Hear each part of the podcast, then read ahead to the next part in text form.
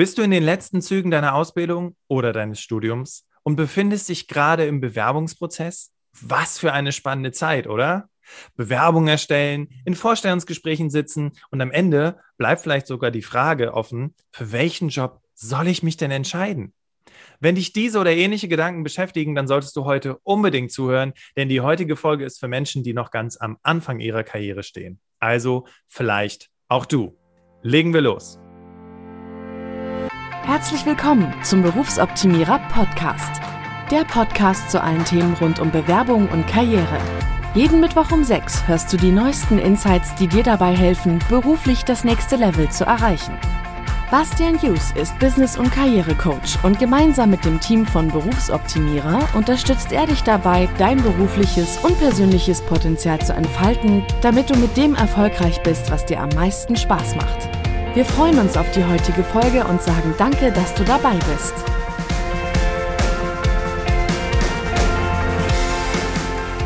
Ladies and Gentlemen, wie im Prolog schon gehört, sprechen wir heute über das Thema Berufseinstieg. Warum wissen wir so gut Bescheid? Nun, zum einen arbeiten wir mit den Career Services von Universitäten wie beispielsweise der Goethe-Universität Frankfurt, der Uni Köln oder dem Anbieter des dualen Studiums, der IBA Dual, zusammen. Dadurch hat sich unter anderem auch die Kooperation mit Absolventa ergeben, dem Stellenportal für alle, die in ihren ersten Job starten. Dazu haben wir nachher nochmal was zum Thema Absolventa, aber sei gespannt. Außerdem haben wir hier bei Berufsoptimierer unsere Coaching-Klienten so aufgeteilt, dass wir spezielle Coachings für Berufseinsteigende und Berufserfahrene anbieten. Seit 2020 ist Sarah bei uns im Team die Coach, die insbesondere mit Berufseinsteigenden zusammenarbeitet. Und sie wird dich heute in verschiedene Coaching-Situationen mitnehmen, weil das bestimmt auch Dinge sind, die dir aktuell durch den Kopf gehen. Deswegen an dieser Stelle ein herzliches Willkommen, Sarah. Schön, dass du die Zeit gefunden hast, wieder mit im Podcast dabei zu sein. Ich freue mich, dass du heute hier bist. Dankeschön, ich freue mich auch. Hallo. Cool. Also Sarah war ja schon mal ein paar Mal im Podcast und hatte auch schon mal eine Folge aufgenommen, wo es um so eine Augenübung geht. Sehr cool. Gerade als es mit Corona losging, hatte sie da mal eine kleine Augenübung für alle vorbereitet, um äh, so ein bisschen woanders hinzugucken als auf dem Monitor. Also hör mal rein auf jeden Fall. Auf jeden Fall, Sarah, für diejenigen, die dich nicht kennen, magst du dich noch mal kurz vorstellen, bitte? Ja, natürlich. Also ich bin Sarah, ich bin 28. Ich habe Erwachsenenbildung im Master studiert, bin zertifizierter, zertifizierte Coach und ähm, Empathikerin für alle, die auch die PCM-Folge gehört haben.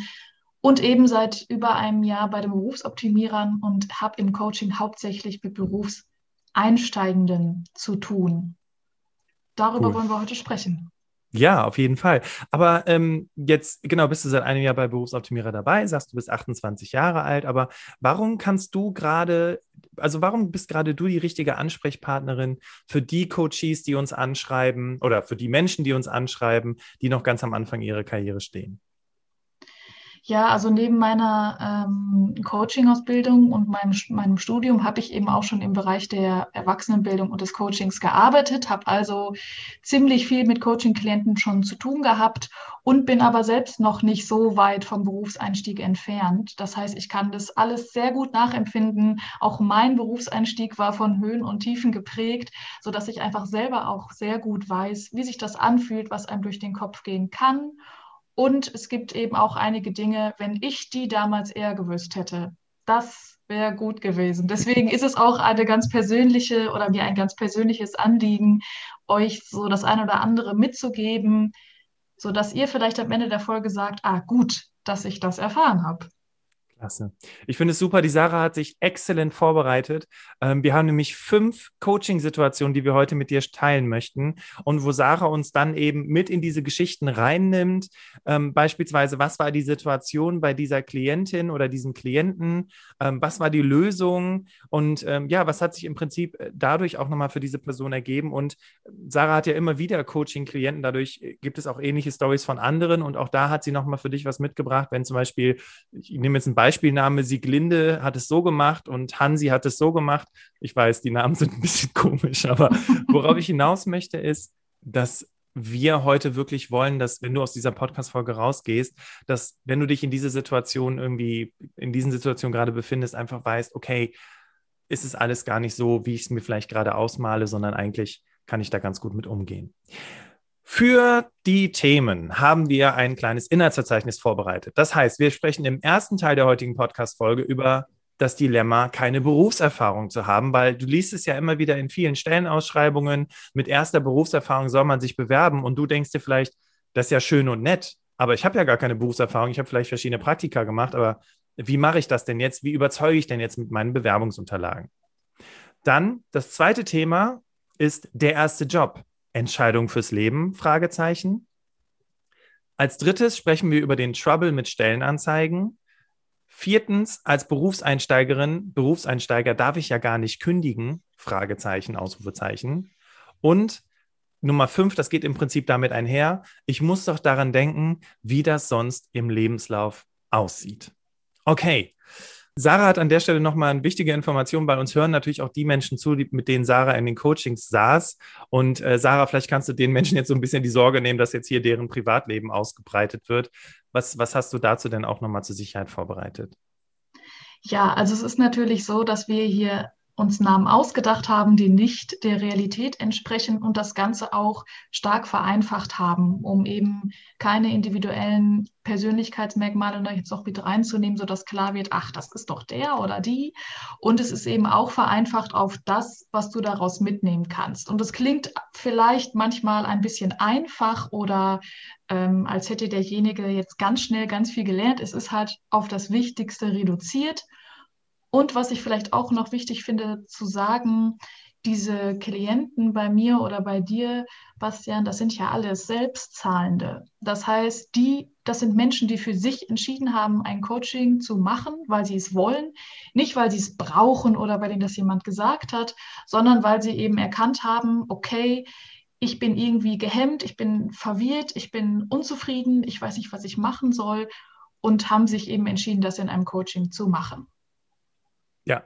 Ja, und äh, Sarah hat es in der Vorbereitung auch nochmal reingeschrieben. Es sind fünf Game Changer von ihren Coaching-Klienten, die alle äh, in den ersten Jobs sind oder noch vor ihrem ersten Job sind. Und ich bin schon mega neugierig, was Sarah jetzt hier äh, mit uns teilen wird. Deswegen legen wir los mit der ersten Story, Dilemma, keine Berufserfahrung. Sarah, was, was, was war denn die Story von Lena? Genau, also Lena, wir stellen uns eine 24-jährige Lena vor, die ihr erziehungswissenschaftliches Studium fertig hat und nach dem ersten Job sucht. Sie bewirbt sich, sie hat sich wahrscheinlich unseren Podcast angehört und ein paar andere Tipps rund zum Thema Bewerbung und kriegt Absagen. Und einer der Personalentscheidenden war so gut und hat ihr gesagt, ja, das liegt daran, weil sie keine Berufserfahrung haben. Das, das ist wichtig für die Stelle. Sie hat sich aber wirklich nur auf Einstiegsjobs beworben. Und ja, das Dilemma ist, kein Job ohne Berufserfahrung, aber keine Berufserfahrung ohne Job. Also sie fragt sich, was sie machen soll, findet es auch irgendwie ungerecht und ähm, ja, sagt einfach, ihr fehlt anscheinend was, was, oder sie kriegt gar nicht erst die Chance, das, was ihr fehlt, irgendwie ähm, ja, zu kompensieren und ist dementsprechend auch irgendwie gefrustet. Und das kann ich total gut verstehen. Und auf der einen Seite muss man auch sagen, da kommen wir auch später nochmal zu, dass man die Stellenanzeigen ähm, ja auch nicht überinterpretieren sollte. Aber ja, wir konnten natürlich jetzt auch für Lena nicht irgendwie Berufserfahrung irgendwo herzaubern. Also was haben wir gemacht? Ich glaube, das Entscheidende war, wir haben die Perspektive gewechselt. Und das ist vielleicht auch das, was sich durch alle Fälle so durchzieht, zu gucken, okay, du hast keine Berufserfahrung, das ist ein Fakt. Aber was kannst du oder was weißt du jetzt außerhalb deines Studiums, was berufsrelevant ist? Lass uns doch mal genauer hingucken. Das heißt, wir haben wirklich den, den Blickwinkel geweitet und geguckt, okay, Berufserfahrung, Berufserfahrung hast du nicht aber was machst du denn sonst so? Was, wer ist denn Lena? Und dann kam eben raus, Lena ist ähm, seit vielen Jahren Tennistrainerin für eine Mädchenmannschaft in ihrer Heimatstadt und ist da ziemlich aktiv. Ähm, gut, jetzt gerade, also jetzt glaube ich wieder, eine Zeit lang natürlich nicht, aber sie hat schon lange bevor Corona kam, ähm, ja, war sie da aktive Trainerin. Und dann haben wir überlegt, okay, was davon könnte sie denn für den Job gebrauchen? Und jetzt hat sie Erziehungswissenschaft studiert und wir haben herausgefunden, in Kombination mit dem Dasein als Tennistrainerin hat sie folgende Skills zu bieten. Pädagogisches Know-how, selbstständige Planung, denn sie musste sich die Trainingszeiten mit ihrem Studium, sie musste das alles selbstständig ähm, organisieren. Durchsetzungsvermögen, denn ähm, mit jungen, pubertierenden Mädchen Trainings zu machen, ist gar nicht immer so einfach, kann man sich vielleicht vorstellen. ähm, okay. Und aber auch Empathie. Also zu gucken, okay, warum klappt diese Technik jetzt nicht? Ähm, wie kann ich ihr das nochmal beibringen? Also es waren ziemlich viele Qualitäten, die ähm, sie einfach aus einer praktischen Erfahrung heraus hatte, die auch ganz klar über das hinausging, was sie im Studium gelernt hat. Und vielleicht merkst du jetzt schon selber, ja, okay, ich mache auch schon ziemlich lange das und das Hobby. Ähm, da lerne ich auch schon ganz schön viel. Ähm, ich setze noch einen drauf. Ähm, ich hatte diesen Menschen natürlich nicht im Coaching, aber es ist eine Story, die ich gehört habe, die jetzt hier gerade ganz gut reinpasst. Und zwar geht es um den aktuellen CEO von Microsoft. Der äh, Satya Nadella heißt er. Und der ist super erfolgreich und ähm, hat in einem Buch darüber geschrieben, wo er die wichtigsten Eigenschaften für sich als Führungskraft herholt oder hergeholt hat. Und zwar aus seinem Hobby, dem Cricket spielen. Und das, als er halt jugendlich war. Das heißt, der CEO von Microsoft sagt, dass die Führungsqualitäten, die er hat und die ihn erfolgreich machen, aus dem Cricket kommen. Deswegen frage ich dich, du hast keine Berufserfahrung, aber was hast du? Was hast du aus deinen Hobbys gelernt? Oder ähm, um es auch nochmal über, also außerhalb des ähm, Sportes zu fragen, ähm, wo hast du Praktika gemacht? was hast du für Nebenjobs gemacht? Machst du Ehrenämter? Ähm, hast du viele Geschwister? Das wissen alle Geschwisterkinder, dass man da auch äh, gewisse Skills entwickelt. Oder bist du zweisprachig aufgewachsen, kommst gar nicht aus Deutschland, sondern ähm, hast einen speziellen kulturellen Hintergrund, der für dich vielleicht normal wirkt, ist aber ähm, eben was Besonderes ist, weil damit auch besondere gesellschaftliche und berufsrelevante Skills einhergehen. Und vielleicht merkt man, wie euphorisch ich gerade bin. Ich mache hier Armbewegungen, die das Ganze unterstreichen. Ähm, es ist einfach, es gibt so viele Schätze, die du finden kannst, ähm, die, die dich zu einem kompetenten Mitarbeiter oder Mitarbeiterin machen, auch ohne Berufserfahrung. Und ähm, ich habe auch mal so ein bisschen geguckt für die Leute, die sich für Zahlen interessieren und vielleicht skeptisch sind und sagen, na gut, Sarah hat jetzt ein Jahr gecoacht, was will die mir denn sagen? Ähm, ich habe ein paar Studien, die das Ganze noch ergänzen, ähm, denn diese Frage um, rund um den Berufseinstieg, da haben sich auch schon viele andere Unternehmen mit beschäftigt. Deswegen ähm, habe ich hier eine Studie von Staufenbiel und Kienbaum, also Staufenbiel, die sich vor allen Dingen auch, ähm, die organisieren Jobbörsen auch für ähm, Absolventen und ähm, Kienbaum eher auf der Seite der, der Personalentscheidenden.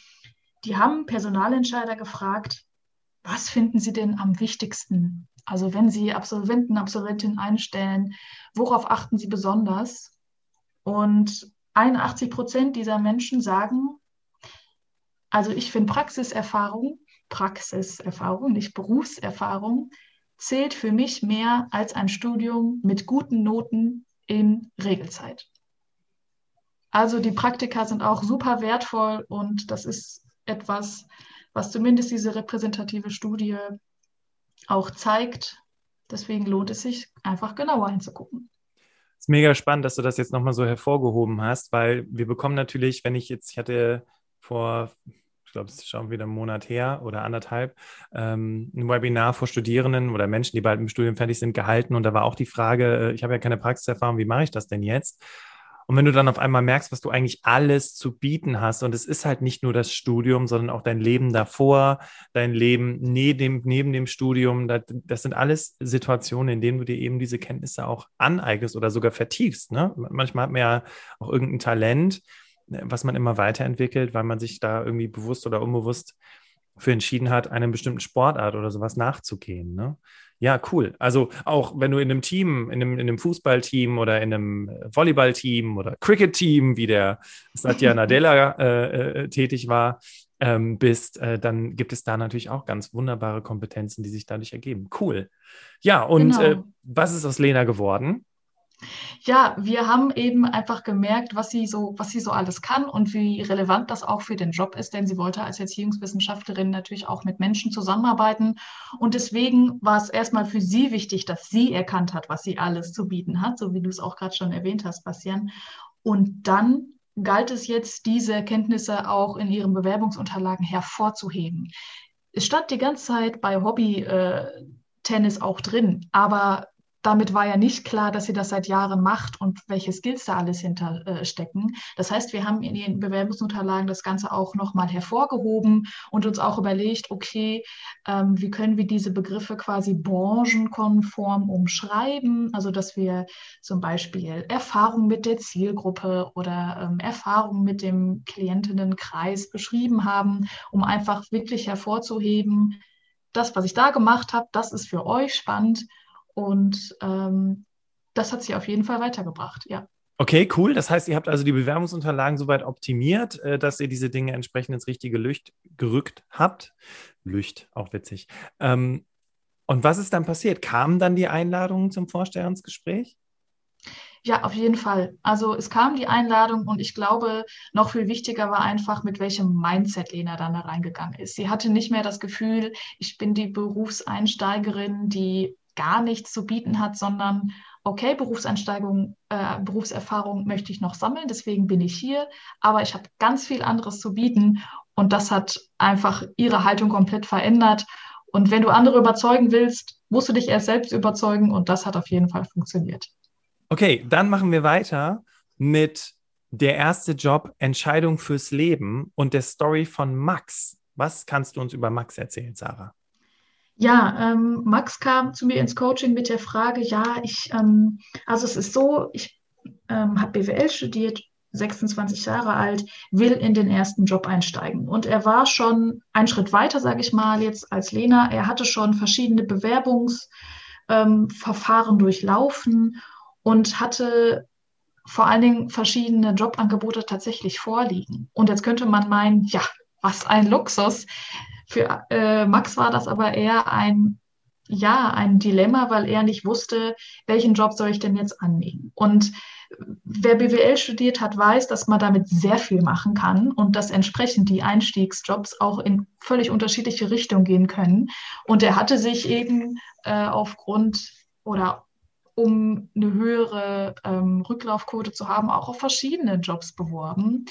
Und zuerst war der Ansatz, okay, wir, wir gucken mal, was spricht jetzt für den einen, was spricht für den anderen Job. Und es war irgendwie klar, ja, es gibt Vorteile und Nachteile für, für beide Richtungen, aber welche ist denn jetzt die richtige? Und dann haben wir so gefragt, okay, warum ist das eigentlich so eine wichtige Frage? Warum musst du das eigentlich jetzt unbedingt wissen? Und äh, es kam dann sowas wie, ja, naja, also die Entscheidung, was ich als ersten Job mache, das ist ja eine Entscheidung fürs Leben.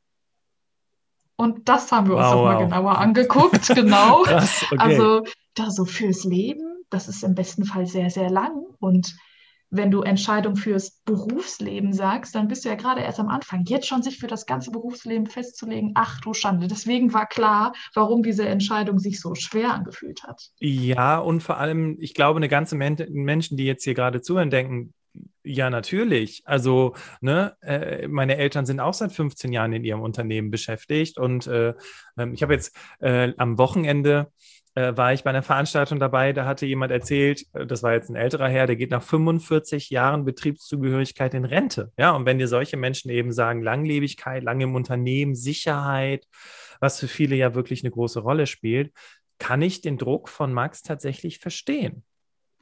Ja, und er ist damit nicht alleine. Also ich habe auch da nochmal geguckt, gibt es Studien, die das irgendwie belegen? Und Stepstone hat Studierende gefragt, was finden Sie am wichtigsten ähm, oder was sind die wichtigsten Faktoren ähm, am ersten Job?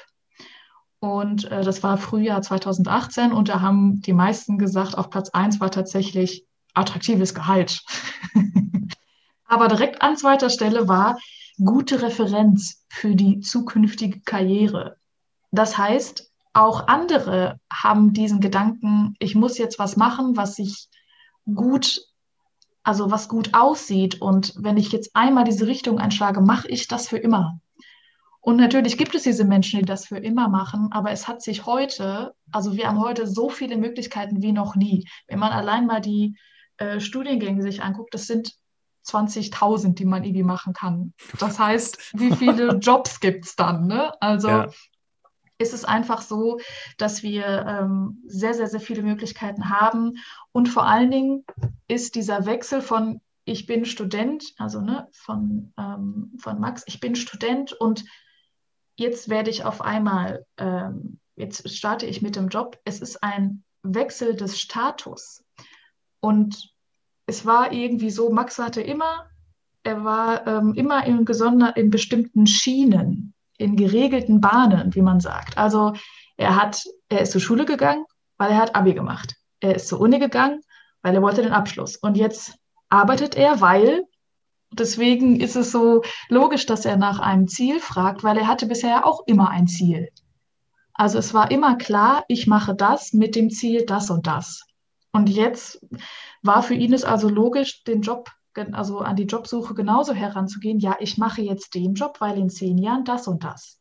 Okay, also wie gesagt, ich glaube, die Gedanken beschäftigen viele Menschen, die hier zuhören. Und du hattest ja auch nochmal in der Vorarbeit gesagt, dass sich ähm, bedingt durch Corona ja auch nochmal vieles verändert hat. Es geht ja mehr um das Thema Sicherheit, weil was ist heutzutage schon sicher?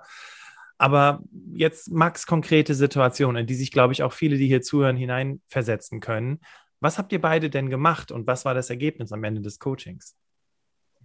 Also wir haben überlegt, okay, er, die Situation ist neu. Er hat auch er musste noch nie entscheiden, welchen Job er annimmt, weil es für ihn komplett neu ist. Also haben wir geguckt, okay, welche Leute kennt er, die diese Entscheidung schon getroffen haben. Ähm, da war zum Beispiel sein Chef, den er auch selber als so eine Art Vorbild bezeichnet hat, ähm, also Chef aus seinem äh, Nebenjob, wo übrigens klar war, dass er da äh, nicht arbeitet, falls ihr euch das gerade fragt. Und da habe ich überlegt, okay, was ist das für ein ähm, Chef? Was hat der denn gemacht? Und wir haben also herausgefunden, okay, der, dieser Mann ist zwar Chef, aber der wusste das auch nicht von Anfang an. Und er hat auch nicht den geradlinigen Lebenslauf, wo man irgendwie von Anfang an schon sieht, aha, der wird mal Chef. Sondern ähm, der hatte sogar irgendwie was ganz anderes studiert, als er selber mal gemacht hat. Und mit diesem Fokus oder mit dieser Brille hat Max eben noch ein paar andere Leute befragt und gemerkt, okay, es es gibt irgendwie keine Gemeinsamkeit. Es gibt so viele unterschiedliche Lebensläufe und das hat für ihn den Druck rausgenommen, um zu wissen, okay, ich kann es tatsächlich gar nicht wissen. Ähm, ich muss es auch nicht wissen. Und natürlich war es ihm trotzdem wichtig, einen, einen guten Job zu finden. Und er hat sich dann auch für einen entschieden, wo er heute sagt, damit ist er zufrieden. Aber der Druck war quasi raus. Und ähm, das hat sich dadurch geklärt, indem er einfach mal geguckt hat, wie es halt bei anderen ist. Deswegen fragt mal eure Eltern, fragt aber auch Gleichaltrige oder Menschen, die ja einfach ein paar Jahre nur älter sind, um mal so zu gucken. Und meistens erkennt man dann, okay, die selten, äh, die, die wenigsten haben diesen geradlinigen Lebenslauf. Genau, das ist der Punkt. Also es war ja nicht viel anders bei mir. Wie bin ich überhaupt im Personal gelandet? Warum erzähle ich immer zehn Jahre Berufserfahrung in HR? Es war tatsächlich ein Zufall, weil ich hatte eine kaufmännische Ausbildung gemacht, weil ich gedacht habe, keine Ahnung, was ich machen soll, also mach's mal Bürokaufmann. Und dann habe ich meine Bürokaufmann-Ausbildung abgeschlossen hatte in einem Unternehmen als Assistent im Einkauf und im Projektmanagement gearbeitet. Das hatte sich halt auch irgendwie ergeben, weil du halt, wenn du einen Bürokaufmann ausbildest, das heißt, glaube ich, heute Kaufmann, Kauffrau für Büromanagement oder so. Diese Ausbildung hatte ich dann fertig. Da kannst du im Prinzip überall arbeiten. Und dann hatte ich in diesem Unternehmen angefangen zu arbeiten. Und dann war die äh, Finanzkrise. Und dann stand mein Job auf der Kippe, beziehungsweise es sah wirklich so aus. Also ich hatte die Kündigung wirklich bekommen. Und bekam dann aber zwei Tage später einen Anruf, hey, wir haben hier ein anderes Projekt, da geht es halt um Personalmanagement-Projekte. Hast du Lust mitzumachen? Und dann habe ich gedacht, okay, klar, also ich war auch spottbillig zu dem Zeitpunkt, deswegen war das, glaube ich, ganz gut, mich da in dieses Projekt zu holen. Und das war im Prinzip der Grundstein im Personalbereich. Und das war auch der Grund, warum ich mich dann, ähm, also dann habe ich halt eben auch überlegt, BWL zu studieren, auch ziemlich allgemein, aber trotzdem mit einer anderen Einstellung als mit der kaufmännischen Ausbildung damals.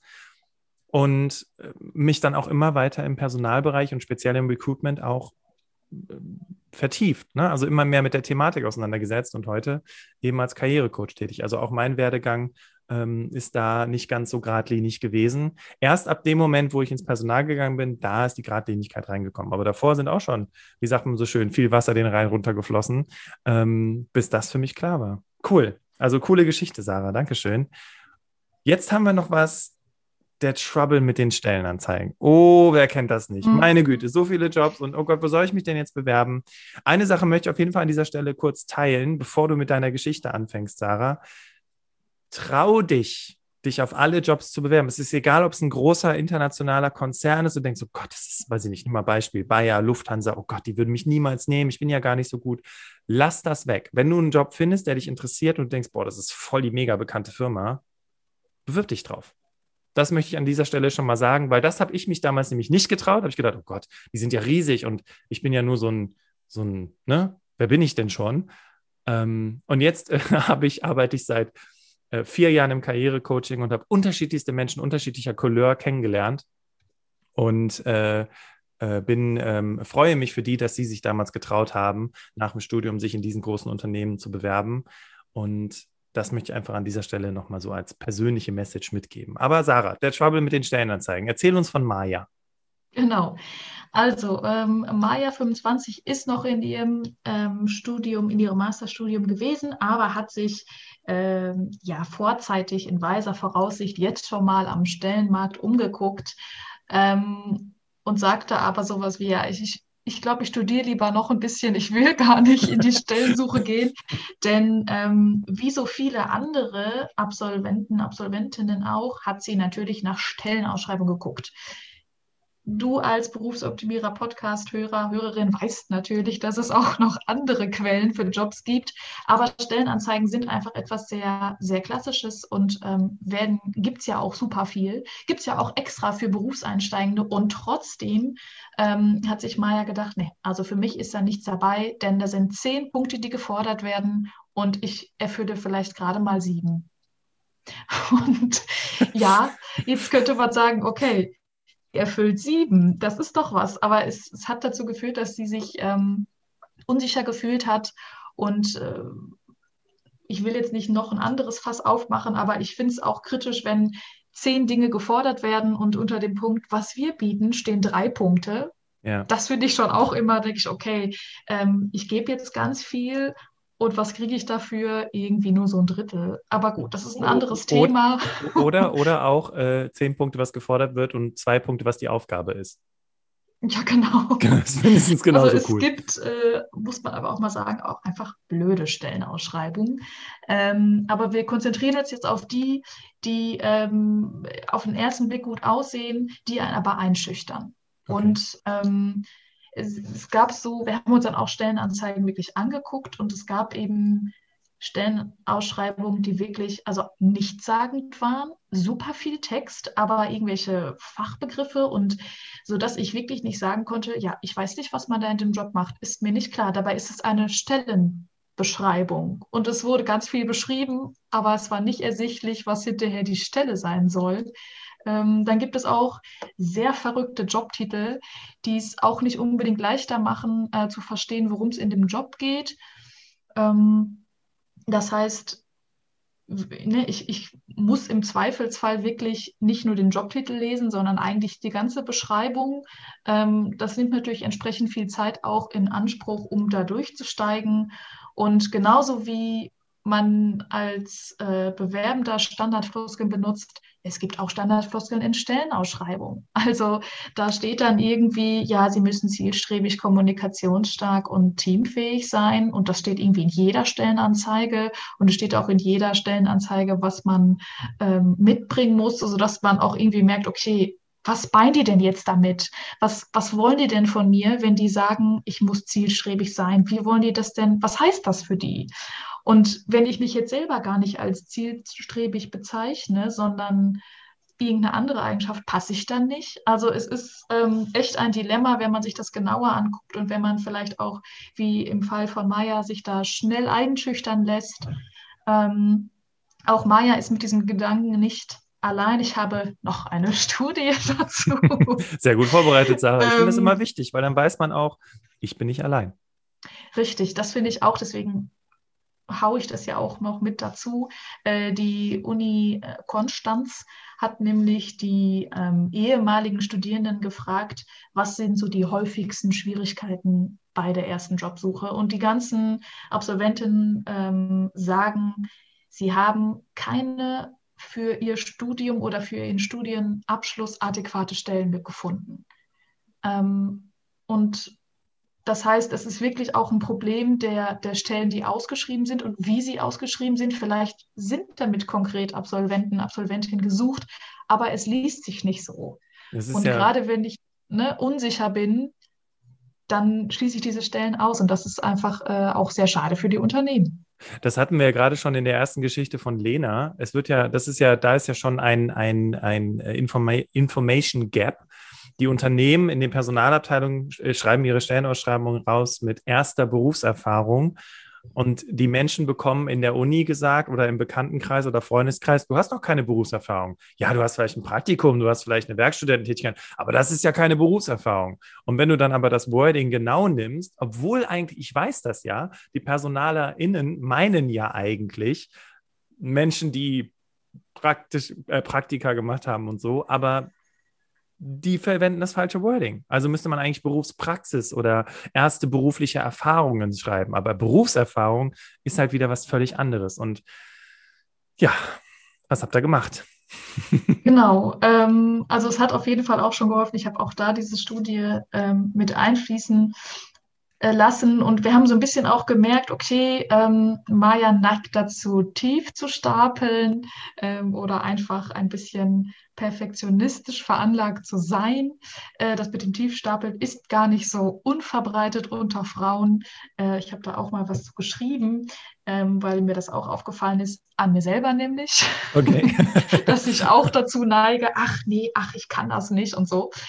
Ähm, und ähm, auch da haben wir so ein bisschen quasi den systemischen Ansatz gefahren. Das heißt, überlegt, okay, das System um Maya herum, ähm, die Menschen, die sie kennt, die schon arbeiten, wie ist denn das bei denen? Also da war wirklich so der, ähm, das war der, der Freundeskreis ähm, ihrer drei Jahre älteren Schwester, ähm, wo sie auch irgendwie sehr gut verankert war und ähm, die also schon quasi diesen Jobantritt äh, hinter sich gebracht hatten. Und da hat sie gefragt, okay, ähm, was macht ihr gerade in eurem Job? Was davon wusstet ihr schon vorher und was kommt aus dem Studium?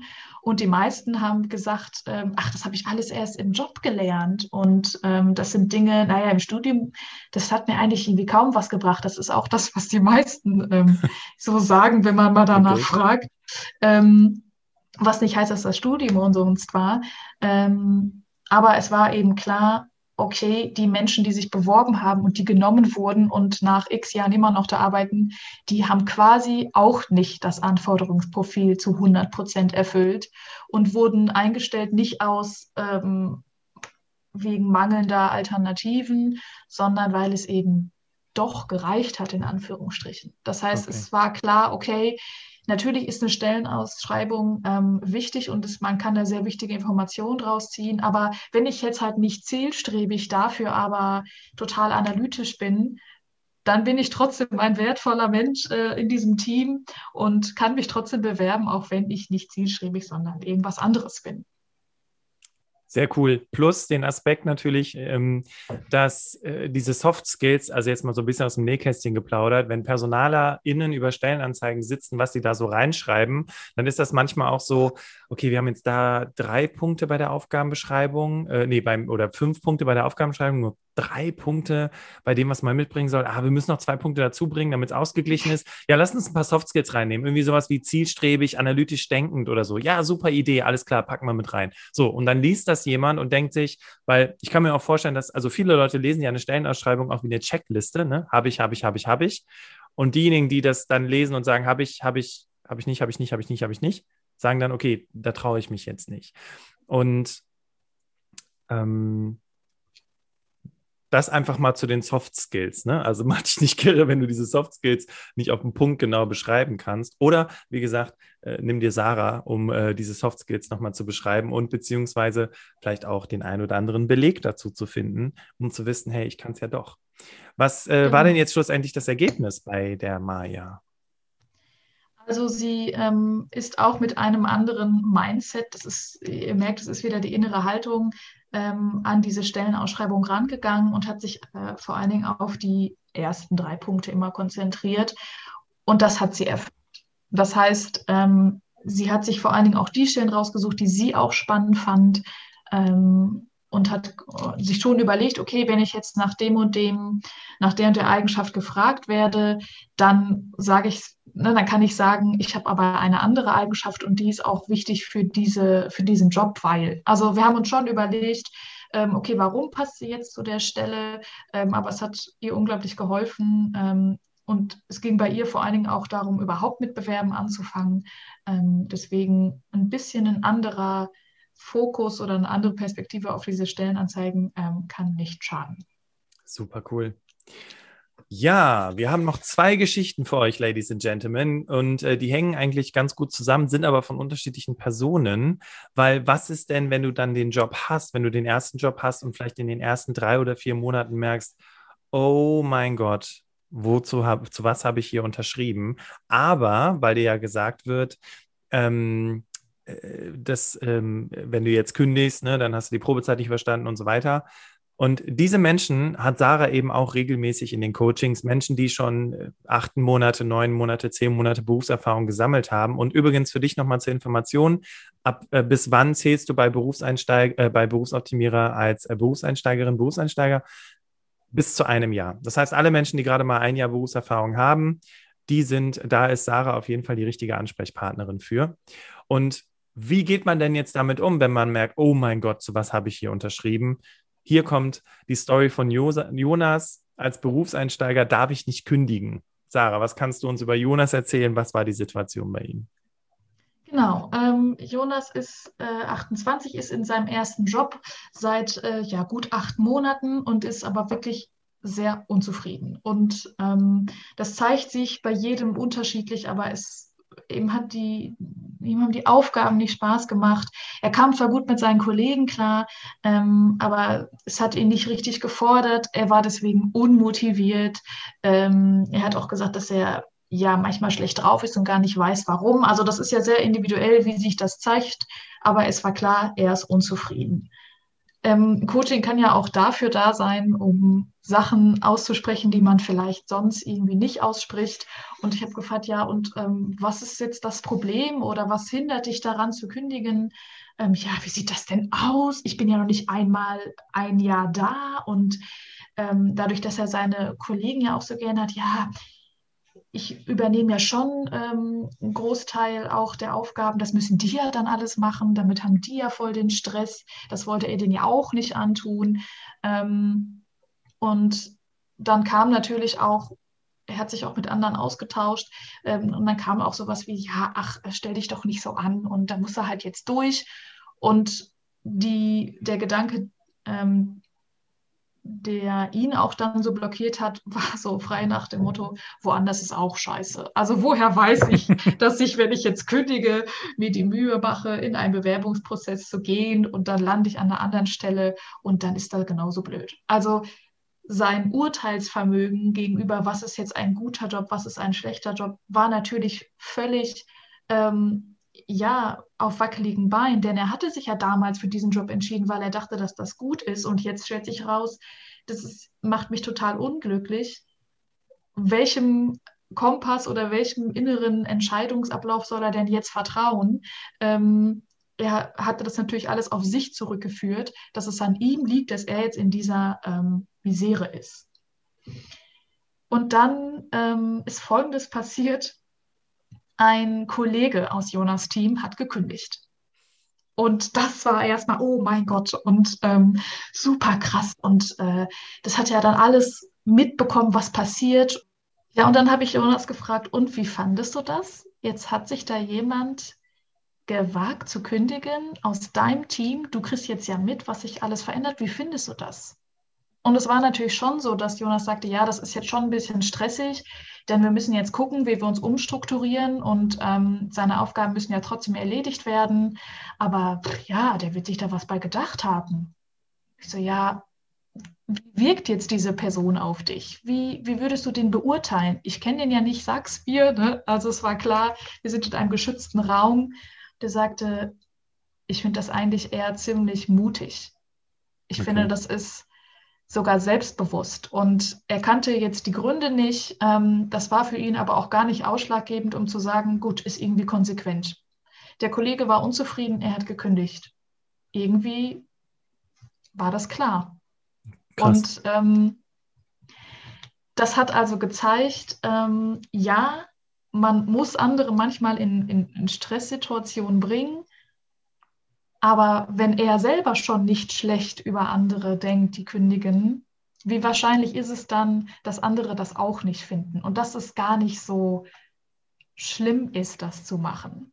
Und diese ganzen ähm, ja, Dinge, die er darüber dachte zu kündigen, da gab es irgendwie gar keinen Beleg für. Also die sind irgendwo hergekommen, ähm, manchmal kann man das gar nicht mehr so genau sagen, aber es war irgendwie klar, okay, jetzt hat er ein konkretes Beispiel in, in seiner Firma, in seiner Branche, in seinem Team und es ist gar nicht so schlimm. Ja. Krass. Das heißt, ähm, es war irgendwie vielleicht Glück oder Schicksal, dass ausgerechnet jetzt der Teamkollege gekündigt hat. Ähm, es war aber auch klar, dass ähm, für Jonas noch ein bisschen was anderes passieren muss. Er will jetzt nicht einfach so kündigen.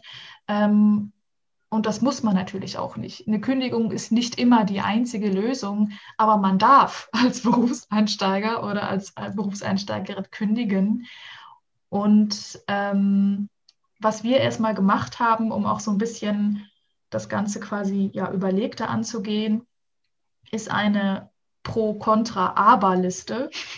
Das heißt, wir haben uns überlegt, okay, es gibt jetzt aus äh, Jonas Perspektive eigentlich nur die Möglichkeit zu gehen oder zu bleiben.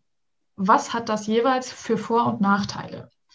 Und das war natürlich ganz unterschiedlich. Ähm, ne, auch vor allen Dingen die Sorge, ja, woanders werde ich ja dann auch nur unglücklich. Da habe ich vielleicht nicht so nette Kollegen, wie ich jetzt habe. Und dann haben wir aber für jedes Pro und jedes Contra noch ein Aber eingefügt. Und es war klar, ähm, er kann nicht alle Sachen ähm, erfüllen oder nicht alle Punkte der Liste kann man irgendwie ja, herausfinden ähm, oder lösen. Aber er konnte, es war, der erste Schritt war erstmal zu gucken, okay, die Sachen, die mich unzufrieden machen, wie kann ich die ändern?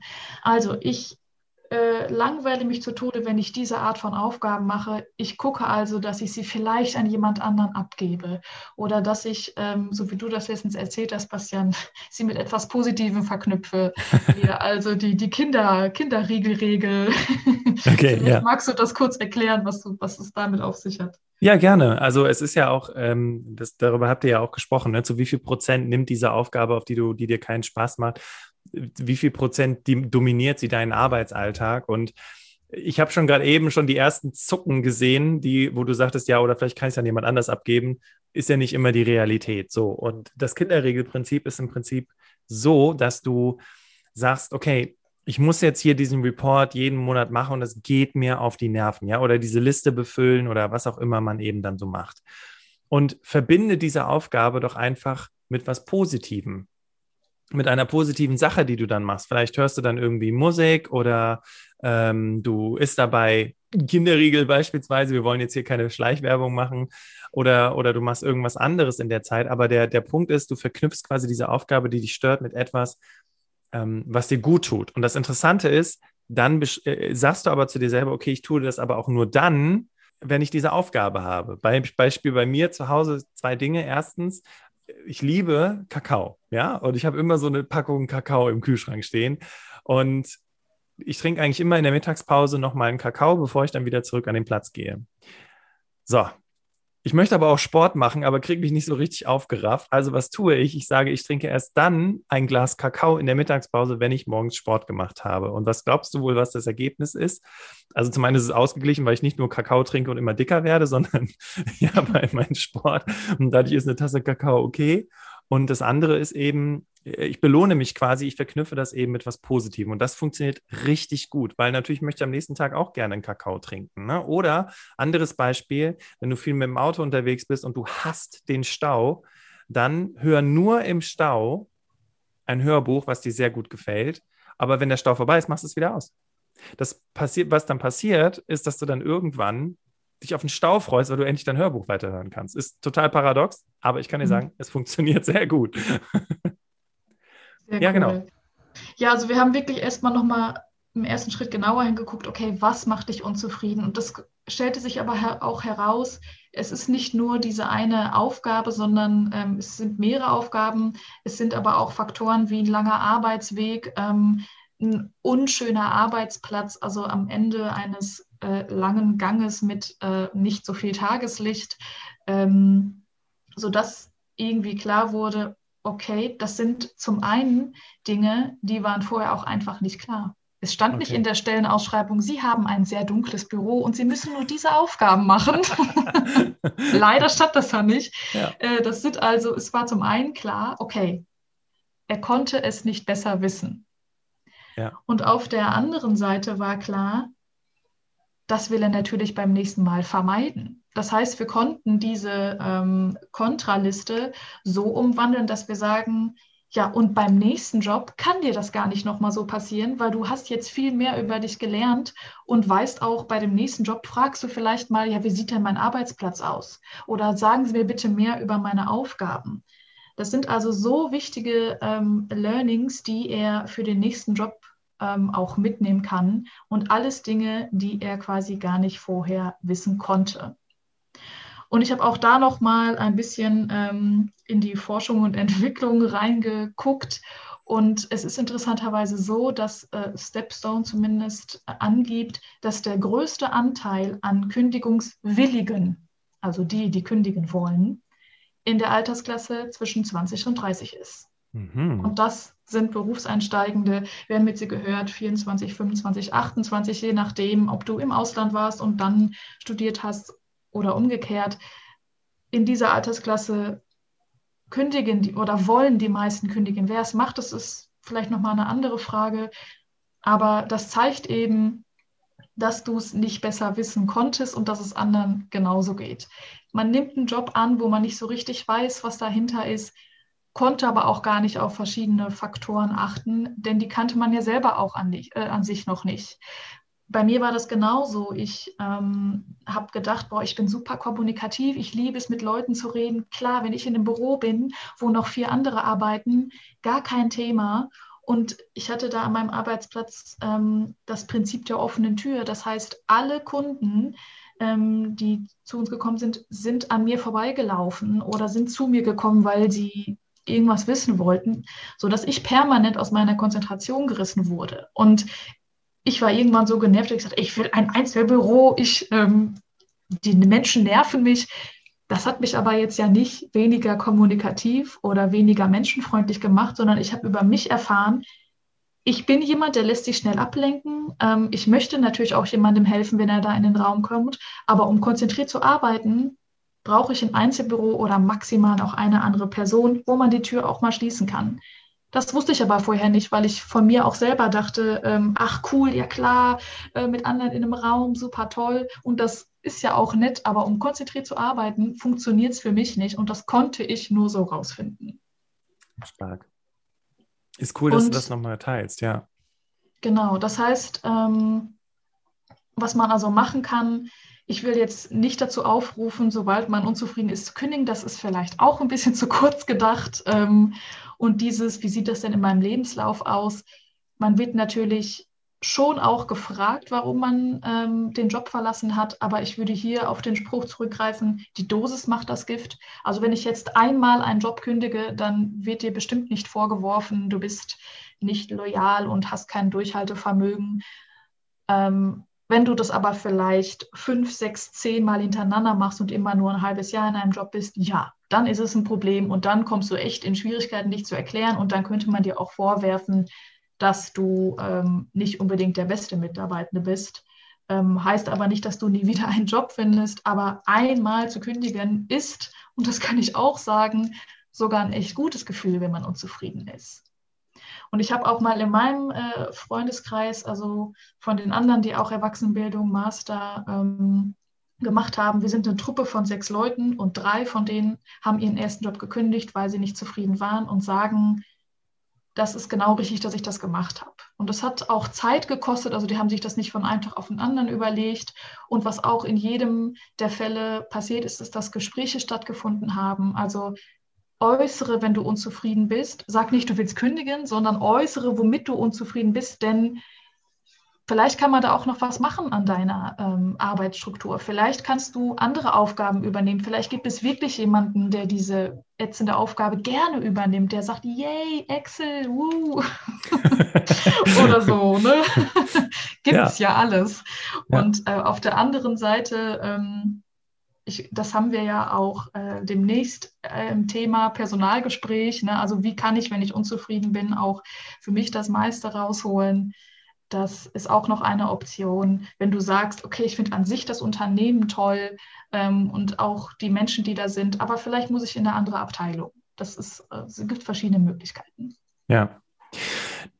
Cool. Also Dankeschön, äh, dass du das nochmal so auch aus verschiedenen Perspektiven geteilt hast. Um so ein bisschen auf die Zeit zu achten, ich würde sagen, wir gehen jetzt direkt weiter in Story 5 und es geht gar nicht so sehr darum, wie das im Lebenslauf aussieht, wenn du frühzeitig kündigst, sondern bei der Verena war das nochmal ein bisschen was anderes. Ähm, Verena ist schon durchaus ein Mensch, der strategisch denkt, also langfristig denkt, ne? was, was passt auch in zehn Jahren noch zu mir.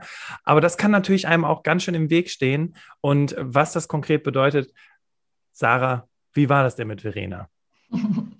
Ja, last but not least, ähm, Verena, 29 Jahre, hat schon ihren ersten Job und möchte jetzt sich weiterentwickeln. Also es ist ähm, so vom, vom Alters äh, und von einem Berufserfahrungslevel jetzt schon ein bisschen weiter äh, oben.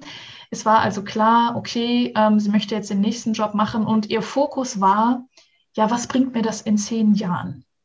Und sie, ähm, dadurch, dass sie so strukturiert und analytisch ist, ähm, hat sie sich also eine Liste angelegt mit Dingen, die dieser Job erfüllen muss, damit er in zehn Jahren wirklich ja, die perfekte Referenz ist und damit sie jetzt schon weiß, was es in zehn Jahren bringt. Ich habe gesagt, oh, okay, ähm, würde mich jetzt mal interessieren, wie diese Stellen aussehen, ob du diese Stellen denn gefunden hast. Und ja, Sie sagte, ich äh, habe diese Stellen gefunden. Also sie konnte ihre Liste quasi als so eine Art Checkliste benutzen, um für sich die Stellen rauszusuchen, die ähm, diesem, dieser Zukunftsfähigkeit entsprachen. Aber die haben quasi nicht mehr so richtig zu Verena gepasst.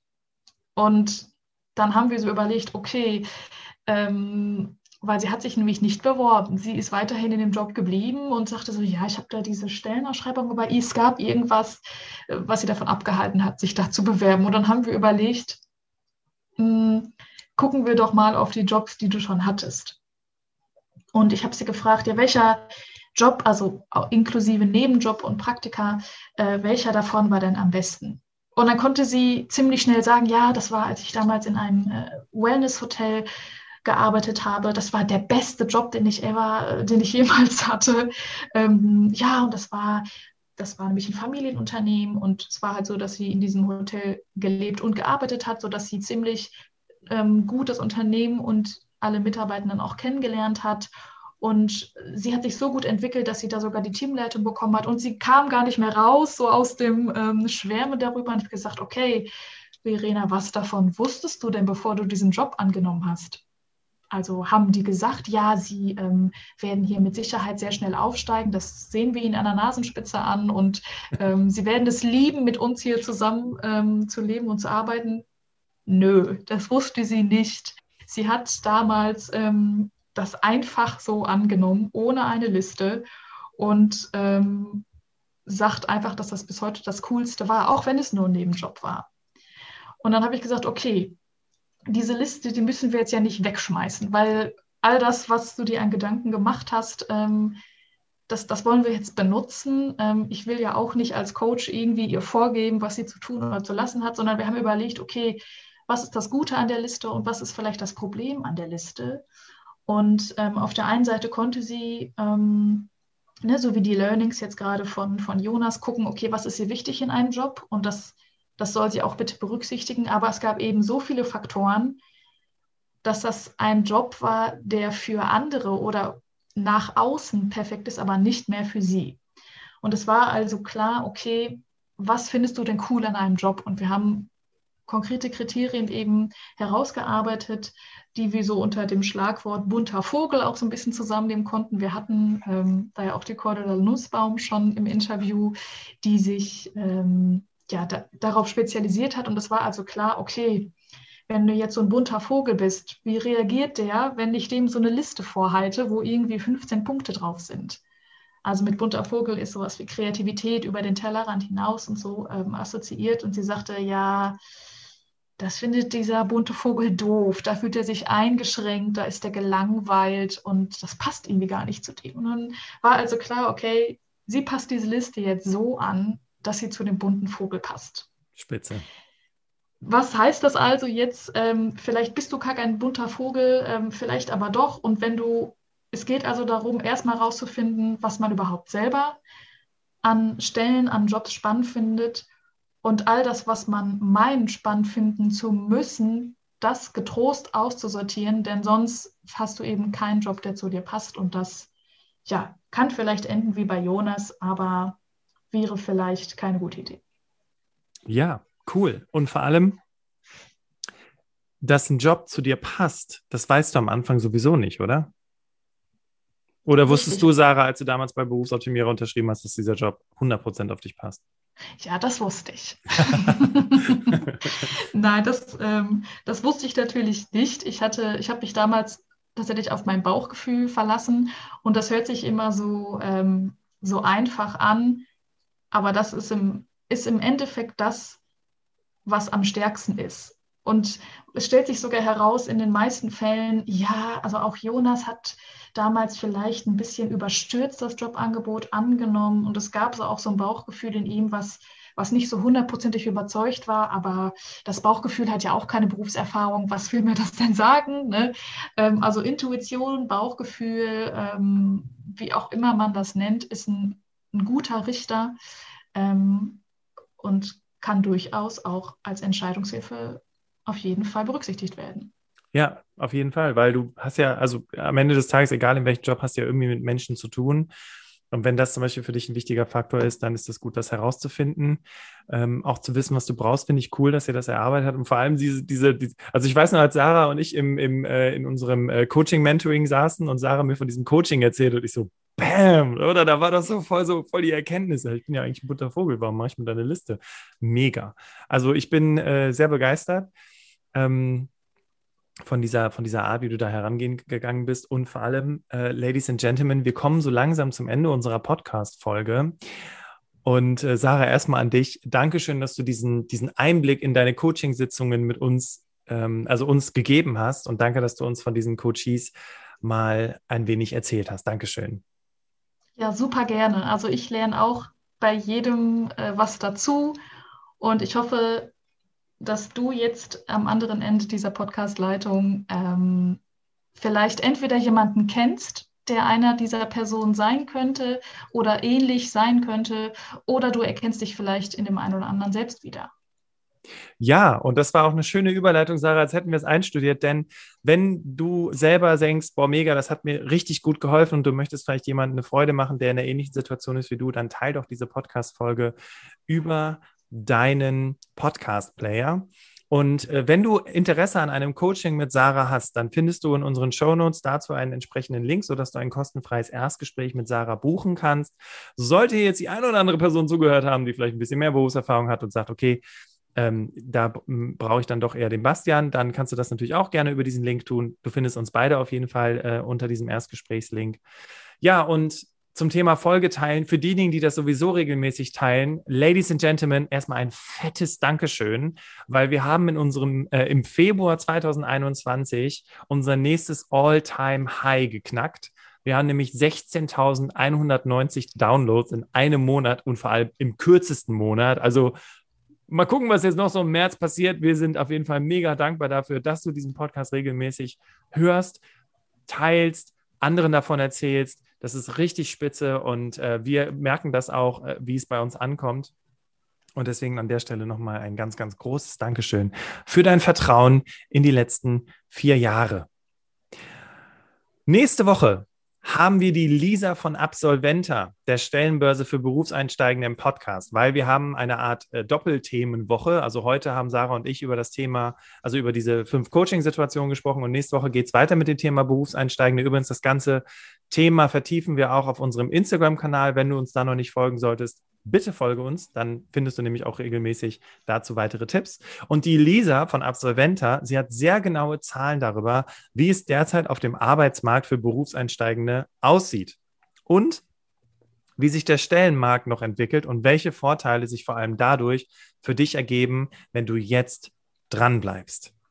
Also super interessantes Interview mit Lisa von Absolventa und äh, vor allem auch, äh, ich fand es super spannend, als sie gesagt hat, naja, wenn du so denkst, kann das ja so und so sein und das ist sehr sicher.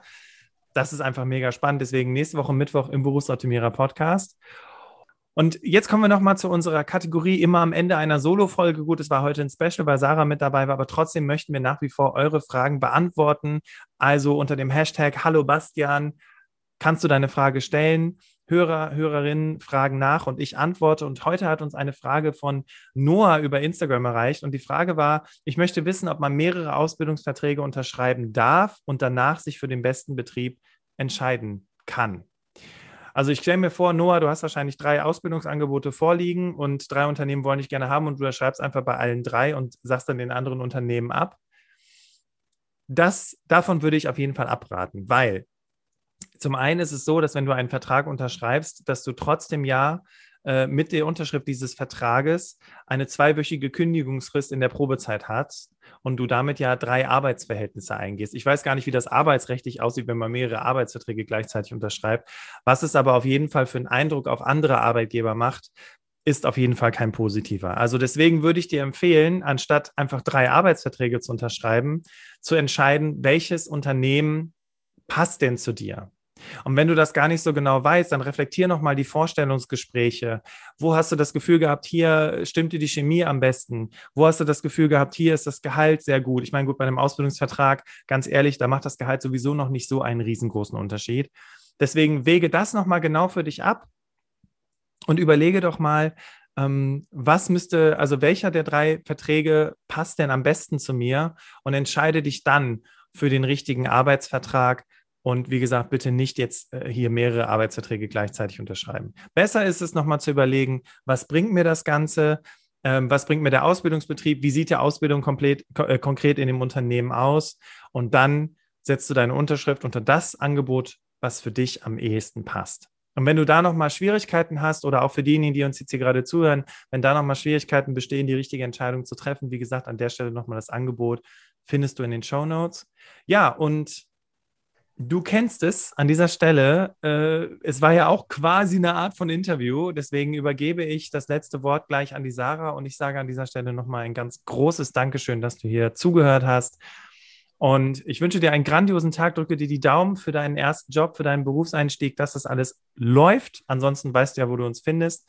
Und deswegen ähm, sage ich an dieser Stelle auf Wiedersehen, Wiederhören und die letzten Worte. Sarah, Dankeschön. Ja, danke, dass du bis zum Schluss dran geblieben bist. Ich weiß, das waren viele Geschichten. Vielleicht erkennst du dich immer in dem einen oder anderen wieder. Eine Sache ist mir noch wichtig zu sagen. Die Lösungen für die Probleme, die waren eigentlich die ganze Zeit in den Menschen drin. Ich habe die nicht denen vorgehalten. Die waren verschüttet unter Glaubenssätzen, Denkfehlern, vielleicht auch ein bisschen Perfektionismus. Aber eigentlich habe ich denen nichts ins Ohr geflüstert, sondern wir haben das aus den Menschen herausgelockt. Das heißt, wenn du denkst, du hast auch so ein Problem oder bist unzufrieden, hör doch mal rein, ob du die Lösung nicht schon in dir drin hast. Und wenn nicht, dann bin ich natürlich gerne für dich da. Dankeschön.